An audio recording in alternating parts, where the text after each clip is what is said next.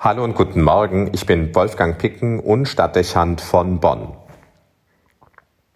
Es ist nicht einfach zuzusehen, wie ein anderer in sein vermeintliches Unglück läuft. Schon gar nicht, wenn man sich im guten Sinne mit diesem Menschen verbunden fühlt.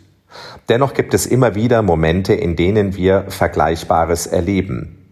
Eltern bei ihren Kindern beispielsweise oder wenn wir Zeuge werden, wie das Schicksal eines Freundes oder einer Freundin einen nahezu tragischen Verlauf nimmt.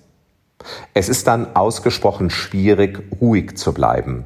Man sieht die Verantwortung, das herannahende Übel abzuwenden und entschließt sich zu einer Intervention. Man nimmt den anderen beiseite, appelliert und warnt, muss aber die Erfahrung machen, dass es zu spät ist. Die Weichen sind festgestellt, der Entschluss des anderen getroffen, seinen Weg so weiterzugehen, und zwar unter ganz offensichtlich bewusster Inkaufnahme dessen, was sich als Konsequenz abzeichnet, nicht selten mit existenziellen Folgen.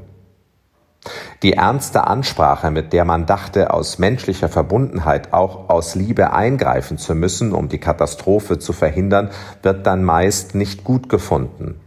Der Betreffende stößt einen zurück und weist einen mit deutlichen Worten in die Schranken. Das ist nicht einfach hinzunehmen. Aber die Klarheit, nicht selten auch die Radikalität der Reaktion verdeutlichen die Entschiedenheit und lassen erkennen, dass nichts und niemand mehr den Weg beeinflussen kann und soll. Jetzt heißt es, die Enttäuschung zu überwinden, dass man erfolglos war und so schroff behandelt wurde. Nun kann man nur noch still zusehen, aus der Distanz, die einem zugewiesen worden ist, begleiten und beten. Es gibt Momente, da erkennt man schon im gleichen Augenblick oder im zeitlichen Abstand, dass es vermutlich der Weg ist, den der andere gehen muss, weil es die logische Folge seines Wesens, auch seiner Grundsätze ist. Er kann nicht anders, wenn er sich selbst und seinen Prinzipien treu sein möchte. Das ist tragisch, aber in gewisser Hinsicht dringt es einem auch Respekt ab. Wir müssen erkennen, dass es Augenblicke gibt, wo man als Freund und Weggefährte einen geliebten Menschen nicht von einem Weg abbringen oder wegreißen darf, weil es der seine ist. Das einzusehen ist schwer, manchmal kaum auszuhalten, aber es ist ohne Alternative was auch erklärt, wieso der andere gegen jede Form der Einflussnahme sich vehement abgrenzen muss.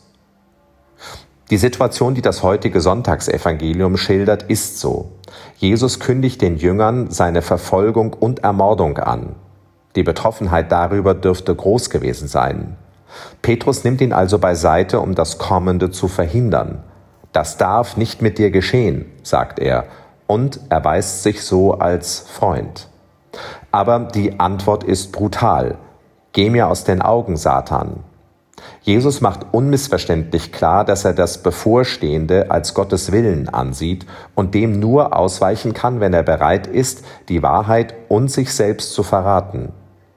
Man kann sich leicht vorstellen, wie sich Petrus und die anderen gefühlt haben. Solche Hilflosigkeit ist schwer auszuhalten. Man kann sich jetzt dazu entschließen, wegzugehen, um das Schreckliche nicht mit ansehen zu müssen.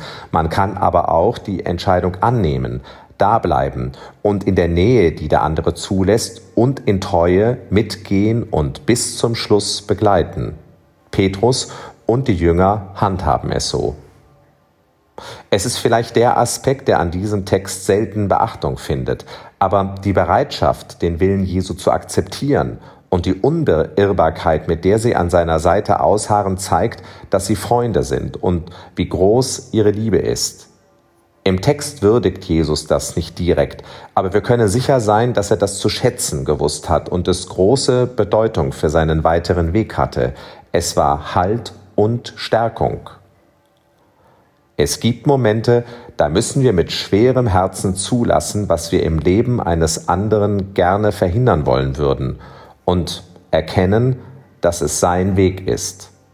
Dann ist zu wünschen, dass wir vorschnelle Reaktionen zurückstellen können und nicht enttäuscht oder verletzt davonlaufen, sondern da bleiben, damit der andere, wenn er es möchte, diesen Weg nicht alleine gehen muss.